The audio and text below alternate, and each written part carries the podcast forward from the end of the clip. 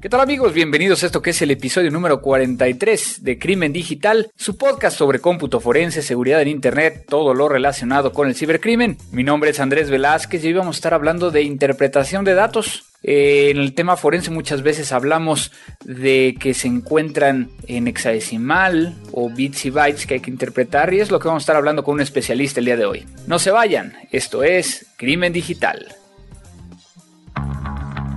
Todos los días, millones de seres humanos nos conectamos a un sistema de información. Vivimos una realidad virtual donde convivimos, crecemos y maduramos. Enviamos y recibimos datos a través de una red donde nadie se conoce.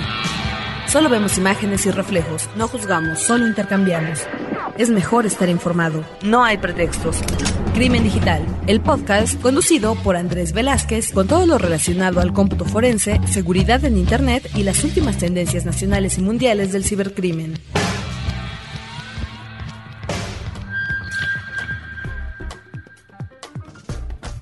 Pues así es amigos, regresamos a este nuevo episodio número 43 con mucha información, con un gran invitado, el cual tuve la oportunidad de tener en una cena, ya le estaremos platicando y platicará él acerca de estos temas, pero iniciemos como siempre lo hacemos en nuestro podcast saludando a todos aquellos que nos hacen el favor de mandarnos un mensaje por ejemplo, por acá Guillermo Figueredo, vía la página de crimendigital.com. Hola, soy de Argentina y me encantan estos podcasts, siempre hablan de cosas interesantes, pero que quiere llegar a descargar los podcasts más antiguos, por ejemplo el 37. Bueno, Guillermo, una de las opciones es de que instales el iTunes eh, aunque no tengas iPod, y que desde ahí te, te, suscribas para que los baje automáticamente. Y ahí tú puedes llegar a seleccionar que quieres llegar a bajar el, el 37 y no habría ningún problema. Aún así, de todas maneras, vamos a esperar a ver qué nos contesta Abel de Frecuencia Cero, que de hecho está editando este podcast, para ver si hay alguna forma más sencilla. Vía la página vi que, no es tan, no está tan fácil. Entonces, te confirmo vía correo electrónico en cuanto podamos llegar a, confirmarlo.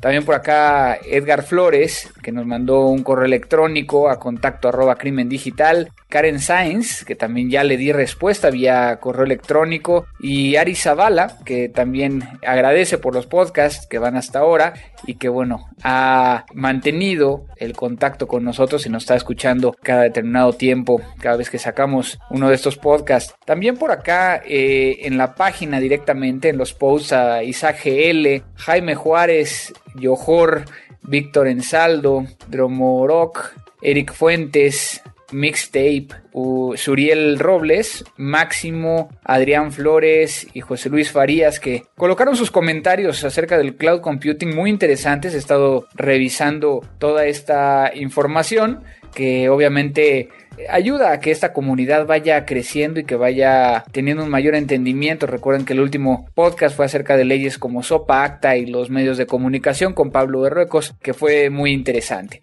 realmente qué ha estado pasando últimamente en el medio. Como ustedes saben, el mes de enero y el mes de febrero son bastante tranquilos. Hemos visto algunas cosas de Wikileaks, hemos visto algunas cosas de, de SOPA. Se espera por ahí un, un, ataque a los servidores de DNS por parte de Anonymous. Sin embargo, bueno, no han confirmado. Hay, gente que dice que oficialmente dijo que sí, que oficialmente dijo que no. Habrá que estar monitoreando a ver qué, qué pueden llegar a decir como, como versión oficial. Y pues bueno, en el tema de forense yo he estado jugando un poquito con nuevos analizadores o las nuevas equipos para analizar eh, celulares de una forma forense, tanto de temas por ejemplo de BlackBerry, Android, estas nuevas versiones que nos permiten llegar a extraer no solo la imagen lógica, es decir, los datos existentes, sino una imagen física que nos permiten llegar a reconstruir los datos que fueron eliminados dentro de estos dispositivos. Muchas cosas están moviendo, se habla de que van a haber nuevas herramientas para este año muy interesantes y pues ya les estaré yo contando acerca de ellas. Pero bueno, sin más preámbulo, vámonos a la siguiente parte, la entrevista. Lo nuevo. Pues amigos de Crimen Digital, hoy estoy con un gran amigo, un colega, un gran colega y que, que además de, de que lo respeto mucho por todo lo que ha hecho y que aparte es mayor que yo.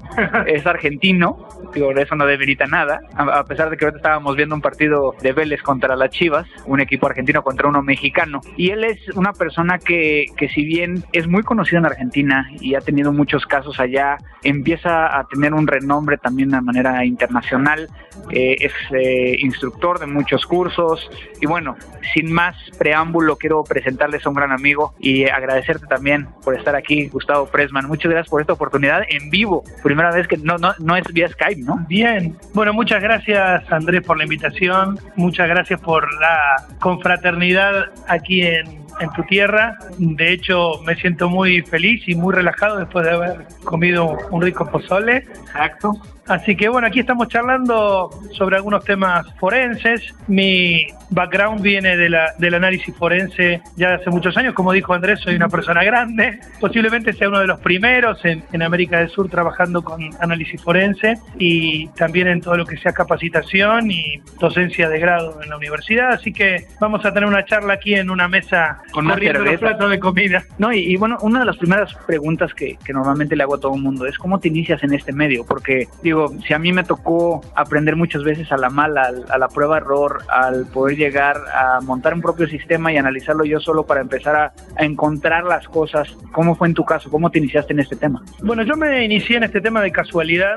Yo hace muchos años ya me dedicaba a la actividad docente en áreas de informática, arquitectura de computadoras y redes. Trabajé muchos años en la universidad y en un instituto terciario y allí fue donde un docente que era compañero mío resultó vinculado a un juicio penal donde se lo acusaba de, un software que había vendido y que decían que no lo había entregado y eso estaba instalado en los servidores Windows NT4 en aquella época. Y bueno, por mi, mi conocimiento de los sistemas operativos, bueno, empecé a meterme en esto que realmente me apasionó y que, como vos decís, si bien muchas veces tenemos que hacer nuestras propias pruebas de concepto para validar situaciones, hoy por hoy ya hay bastante base y bastante conocimiento instalado y es necesario una formación realmente profunda para poder atacar este tipo de investigaciones. Tú lo has dicho, eres grande. Yo digo que eres grande no tanto por la edad, pero este, haciendo un poco de vinculación a tu edad, ¿cómo era el cómputo forense en esa época? Claro. Bueno, el cómputo forense recién estábamos comenzando en plataformas en las cuales los discos rígidos eran discos de tecnología que hoy ya ni aparecen, como los discos MFM o RLL. Las herramientas eran herramientas que recién estaban comenzando a aparecer. Los conceptos eran los mismos. Todo lo que tenía que ver con evidencia digital era pensar en copiar el contenido de un disco y tratar de autenticarlo para darle validez después legal. Pero ahí comenzamos con los primeros sistemas de archivos que encontramos en las computadoras, los sistemas FAT de 16 y FAT de 2 en unidades de discos removibles. Y bueno, las imágenes forenses eran muy pequeñas, pero también llevaba mucho tiempo la tarea de hacerlo. Sí, ha cambiado mucho la tecnología en eso. Pues bueno, vamos a aprovechar que tenemos hoy a Gustavo aquí para platicar acerca de la interpretación de datos. Así, así fue como le pusimos y ahorita verá qué sale, ¿no? Pero muchas veces tenemos que cierta información que está contenida en un disco, un conjunto de bits, bytes, conforman un archivo. Y que ese archivo puede llegar a estar contenido en un dispositivo, vamos a llamarle sin especificar alguno, y que puede llegar a haber tantos sistemas de archivos, tantos sistemas operativos y cómo cada uno de estos sistemas operativos y sistemas de archivos manejan completamente diferente, ¿no? O sea, últimamente, por ejemplo, yo he estado analizando BlackBerry, ¿no? Y, a nivel físico, que es una de las nuevas utilerías que acaba de salir el año pasado en uno de los proveedores que con los cuales creo que tú también trabajas y veíamos que no tiene vista o no tiene forma de ningún sistema de archivos que tiene todos los demás. ¿Por qué es importante los sistemas de archivos? ¿Por qué en forense es importante? Bueno, los sistemas de archivo es la base de cómo la información se almacena digitalmente. Seguramente los oyentes saben que la información digital es información binaria, es decir, algo que puede tomar el valor de 1 o 0. Eso luego va agrupándose mayor cantidad de bits para conformar pequeñas unidades o grandes unidades de información. La forma en que la información es almacenada en un dispositivo digital requiere de algún tipo de sistema para manejar la ubicación de cada uno de estos elementos. Es decir, similar a que cuando abrimos un libro queremos saber dónde se encuentra un capítulo y tenemos que ir al índice y luego el índice nos habla de un parágrafo, de un capítulo, un número de hoja y nosotros podemos ubicar esta información. Los sistemas de archivo tienen esta funcionalidad, por supuesto muchas más, pero la funcionalidad básica es almacenar información en medios digitales y después recuperarla. Cada sistema de archivos tiene su particularidad y es fundamental para la tarea del analista forense conocer cada uno de ellos. Es verdad que hoy por hoy uno trabaja con aplicaciones, con utilidades en las que uno aprieta un botón o selecciona algo y no quiero con esto degradar a un toolkit forense de los más importantes o de los menos importantes, incluso a los open source. Ellos que hacen automatizan la tarea, identificar dónde se encuentra un objeto, como puede ser la tabla de partición de un disco, lo hacen de manera automática. Pero nosotros los analistas forenses tenemos que poder validar estas herramientas y tenemos que saber que, por ejemplo, en el master boot record de un disco de una PC, si vamos a, al sector inicial, hacemos un offset de 446 bytes, los 64 bytes restantes conforman la tabla de partición del disco. Esto hace a la base de conocimiento para después poder autenticar absolutamente cualquier hallazgo que tengamos. y, ahí, y ahí tenemos grandes cosas, ¿no? Muchas veces a mí me, me, me hacen burla por el famoso, por ejemplo, el 440 dentro del MBR, el 63, este, o sea, todos esos sectores que muchas veces nosotros no sabemos de memoria, porque es un hecho de que entendemos cómo, cómo funciona un sistema de archivos. Pero no todo el mundo entiende esto. ¿Por qué en las escuelas no nos explican esto? Y es una pregunta a ti que, que, eres docente, que has sido docente. Bueno, yo ya hace unos años que terminé la escuela y la universidad. Hoy por hoy yo soy docente de posgrado en la maestría de seguridad eh, informática de la Universidad de Buenos Aires y allí sí enseñamos cómo funciona un sistema de archivos, enseñamos los cuestionamientos básicos del funcionamiento, por supuesto, cuando la tecnología avanza también los sistemas de archivo avanzan porque el volumen de almacenamiento es cada vez mayor. Ahora, la importancia de conocer el funcionamiento de un sistema de archivos radica en una cuestión fundamental para la analista forense. Gran parte de nuestra actividad es darle información a funcionarios judiciales respecto de alguna cuestión en la cual hay una prueba de tipo digital.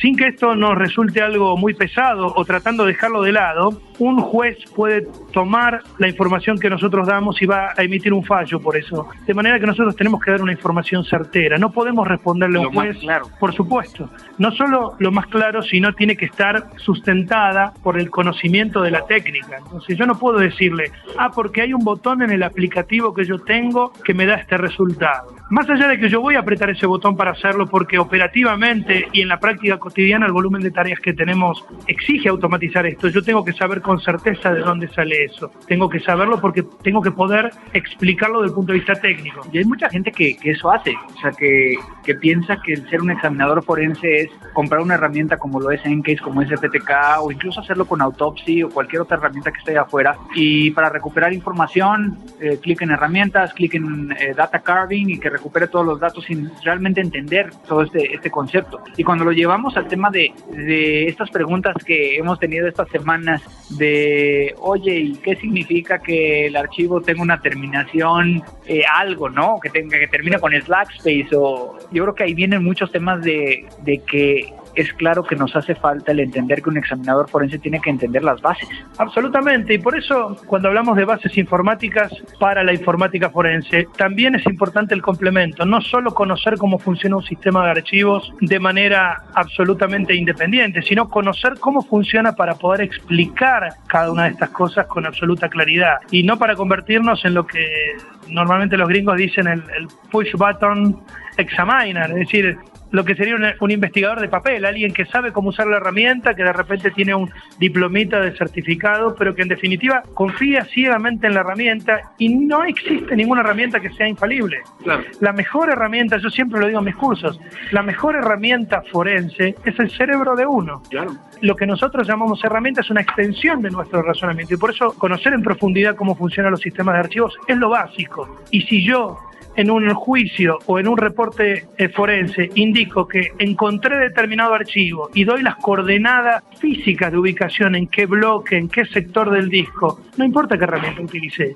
Y no importa qué herramienta utilice un tercero, lo importante es que yo lo sustento desde el punto de vista técnico y cualquiera que venga con otra herramienta va a poder efectivamente corroborar que esto es así. Pero bueno, como tú dices, es fundamental de que estemos capacitados y que conozcamos estos temas. Pero tú tienes un punto muy, muy, muy, eh, muy bueno y es que, digo, ¿cuántas veces no nos enfrentamos a un sistema de archivos corrupto y que entonces hay que empezar a, buscar las cosas en hexadecimal y reinterpretar todas las cosas? Y para eso no existe un botón que lo haga. Exactamente. Esto es un tema crucial. Cuando hacemos una investigación y cuando queremos usar, digamos, un aplicativo para que nos encuentre las cosas, claro, es mucho más fácil si la estructura del sistema de archivos está intacta. De la misma manera que es mucho más sencillo encontrar un capítulo o una tabla dentro de un libro si tengo el índice. o encontrar este un folder que dice mi fraude directamente en la máquina. Digo, ya con eso te evitas la investigación. Absolutamente. Cuando la estructura del sistema de archivos está corrupta, o bien porque hay un daño físico, o bien porque... ¿O es un sistema de archivos que no conocemos? Absolutamente. También existen, existen sistemas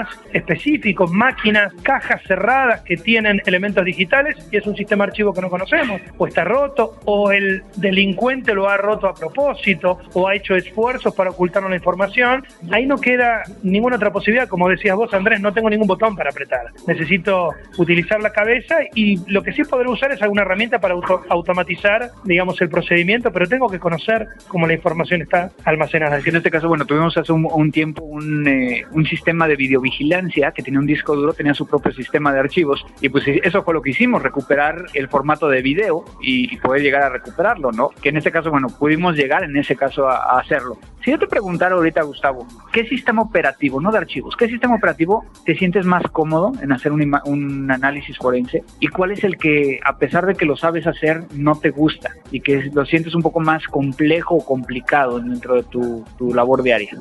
Es una pregunta muy personal. Obviamente tiene que ver con la experiencia propia de cada uno y la cantidad de equipos que uno analiza. Es mucho mayor el número de equipos con sistemas operativos Windows que cualquier otro particularmente me siento más cómodo con, ellos porque claramente he analizado miles de discos con sistemas operativos en diferentes eh, sistemas de archivo de Windows, pero también es bastante común trabajar con Linux o trabajar con Mac. ¿Y lo más raro que te ha tocado? Y lo más raro que me ha tocado son unos equipos que en la República Argentina tenemos que se llaman controladores fiscales, que son los equipos que usan para facturar los negocios y que la Administración de Impuestos local le ha colocado un equipo con una memoria interna que permite auditar las transacciones y evitar el fraude del comercio. Eso también tiene una estructura que no está publicada y no es conocida. Sin embargo, cuando hay alguna denuncia de tipo penal económica por un fraude o porque hay una evasión impositiva, aparecen esos equipos para peritar.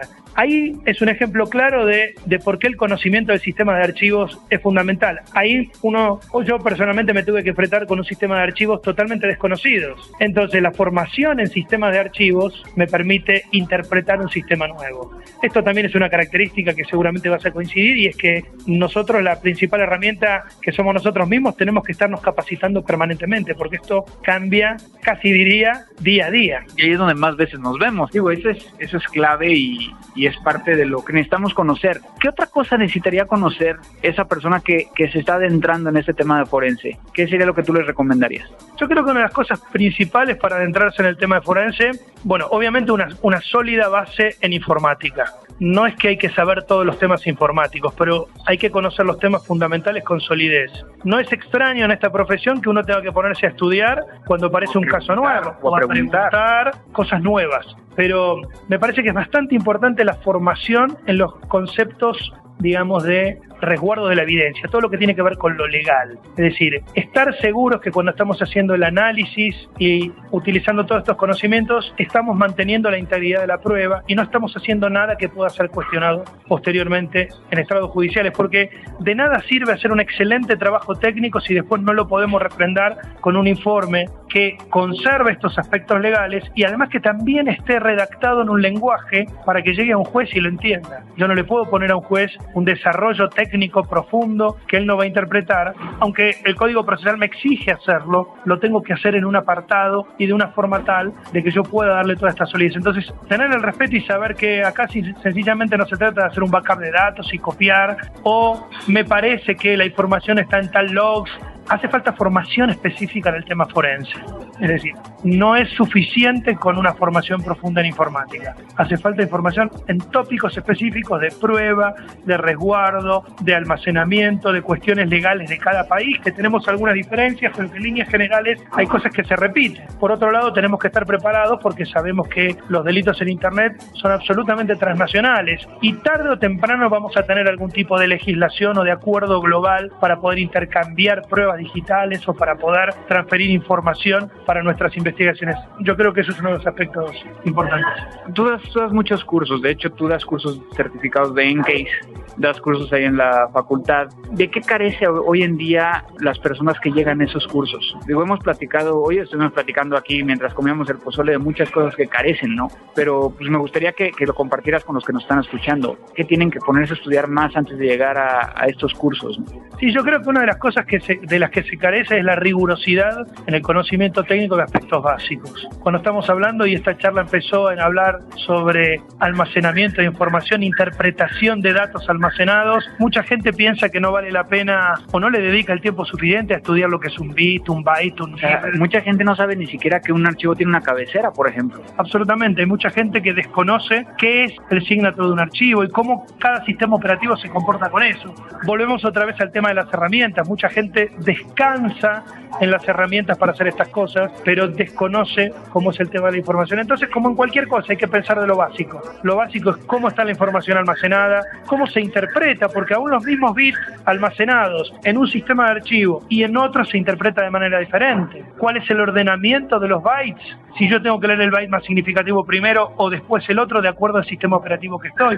Esto es como si leyéramos en, en español o leyéramos en árabe o en hebreo, que se lee en sentido contrario. Tenemos que saberlo para poder interpretar esta información. Así que creo que ese es uno de los aspectos clave. Pues yo creo que, que ha, sido una, una plática muy, muy redonda, pero no llegamos al punto, la interpretación de datos. ¿Qué podemos llegar a decir de la interpretación de datos? ¿Por qué es importante cuando hablamos de forense e interpretación de datos? Bueno, voy a tratar de hacer una conclusión. Creo que es importante, o más bien es fundamental, la interpretar los datos porque la interpretación de los datos es en definitiva lo que nos va a dar la prueba que nos permitirá defender a alguien o acusar a alguien de aquello que se está investigando. Eso es lo fundamental, porque en definitiva no nos olvidemos que si bien son bits y bytes los que están, en este caso se trata de prueba que puede utilizarse en una situación judicial. ¿Las computadoras mienten? Las computadoras no mienten nunca. Los que mienten son los usuarios de la computadora. ¿Algo más que quieras para cerrar esta gran plática? Bueno, agradecerte la charla, agradecerles a los escuchas, quizás eh, por ahí en algunas frases no terminamos de redondear la idea, esto es una charla realmente en una mesa terminando de cenar amigablemente y bueno, decirles que en particular a mí me apasiona lo que hago, igual que Andrés, somos realmente apasionados en esto, digamos, nos parecemos mucho y también tenemos la vocación de transmitir estos conocimientos de manera tal de que, bueno, también estoy disponible para las preguntas, las consultas. ¿Cómo te pueden localizar? Me pueden ubicar en, mi Twitter, arroba gpressman. Ok, de todas maneras lo vamos a poner ahí. ¿Tienes algún blog o alguna página donde...? Tengo una página que es www.pressman.com.ar y bueno, seguramente de los resultados de esta charla y de, del interés que ustedes tengan, quizás podemos armar alguna nueva charla o algún curso. No, yo lo que quiero aquí, y ya, digo, ya te estás riendo, pero ya habíamos platicado antes de grabar este, este podcast que Gustavo va a estar ofreciendo cursos en, la página de Mática, cursos que van a ser accesibles para todos y vamos a iniciar precisamente con cursos acerca de sistemas de archivos. Entonces, si te lo avientas, nos echas la mano en eso para que todo el mundo eh, se apunte. Bueno, absolutamente, bueno, ya no me queda otra, pero, pero sí, efectivamente, más allá de, del chiste, sí, ya estuvimos charlando de esto y, y bueno, vamos a tener una experiencia próximamente, estén conectados a nuestras vías de comunicación, pero la idea es ofrecerles algún curso remoto sobre interpretación de datos en sistemas de archivos con fines forenses. Claro, claro. ¿Qué te pareció el pozole para terminar? Excelente. Pues con esto terminamos. Muchísimas gracias, Gustavo, por esta oportunidad de platicar contigo, por tu amistad, por, por el hecho de que, como bien dices, compartimos este pues ímpetu por, por compartir, ¿no? Y que es una de las cosas más importantes. Así es que síganlo en, en su, en su Twitter, arroba gpressman, donde van a poder llegar a, digo, no tuitea tanto como yo quisiera, pero por lo menos ahí luego nos inventamos algunos, algunos chistes forenses entre los dos, bastante interesante para que todos lo sigan. Muchas gracias de nuevo y con eso terminamos la entrevista. Gracias. Recomendaciones. vamos a terminar con la parte de recomendación, que como ustedes saben siempre estamos recomendando cosas nuevas que están sucediendo, sin embargo, bueno, hay una, un programa, una aplicación que no está nueva, pero que he visto sus grandes funcionalidades, que es el Tableau Imager, o también conocido como TIM, T-I-M, Tango India Mike, que si ustedes tienen un bloqueador contra escritura, este herramienta de hardware, que es muchas veces de bajo costo, que nos permite llegar a conectar el disco duro a una máquina para generar la imagen forense, si ustedes tienen un bloqueador contra escritura de la marca Tableau, que son los Ultrablocks, conocidos como Ultrablocks, que puede llegar a ver de IDE, SATA, SCSI, USB, Firewire, bueno, lo que nos permite llegar a hacer el team es de que es una herramienta para generar las imágenes forenses, pero que está optimizado para poder llegar a utilizar de mejor manera estos protectores contra escritura, de tal manera que muchas veces en algunas organizaciones donde ya se cuenta con estos dispositivos, muchas veces es más fácil hacerlo con el team debido a que vamos a tener mejores eh, tiempos de respuesta para poder llegar a generar las imágenes forenses. Crimen digital. Pues es así como les dejo esta recomendación. Recuerden que la van a poder llegar a, ver en el post de este episodio. Ahí podrán llegar a ver la, dirección y bueno, todo lo que hemos estado hablando, la información acerca de eh, Gustavo. Y pues no me queda más que agradecerles por estar escuchando este podcast, que nos envían cualquier comunicación a contacto arroba crimendigital.com a arroba crimen digital o que entren a la página crimendigital.com donde van a poder llegar a colocar su post e incluso interactuar con otras personas que utilizan este medio para comunicarse y así empezar a hacer una comunidad cada vez más grande. Pues ya grabé el próximo episodio que es una gran ventaja entonces ya no nos debe salir tan desfasado. Y así voy a estar tratando de adelantarme un poquito para, para que no nos ganen los tiempos y los viajes. Así que no me queda más que agradecerles. Agradecer a Abel Cobos y a Frecuencia Cero por la edición, producción de este podcast. Y pues esto fue Crimen Digital. Crimen Digital, el podcast conducido por Andrés Velázquez con todo lo relacionado al cómputo forense, seguridad en Internet y las últimas tendencias nacionales y mundiales del cibercrimen. Frecuencia Cero, Digital Media Network, www.frecuenciacero.mx, pioneros del podcast en México. Hello, it is Ryan, and I was on a flight the other day playing one of my favorite social spin slot games on chumbacasino.com. I looked over the person sitting next to me, and you know what they were doing? They were also playing Chumba Casino. Coincidence? I think not. Everybody's loving having fun with it. Chumba Casino is home to hundreds of casino style games that you can play for free anytime, anywhere, even at 30,000 feet. So sign up now at chumbacasino.com to claim your free welcome bonus. That's chumbacasino.com and live the Chumba life. No purchase necessary. DTW, void, were prohibited by law. See terms and conditions 18 plus.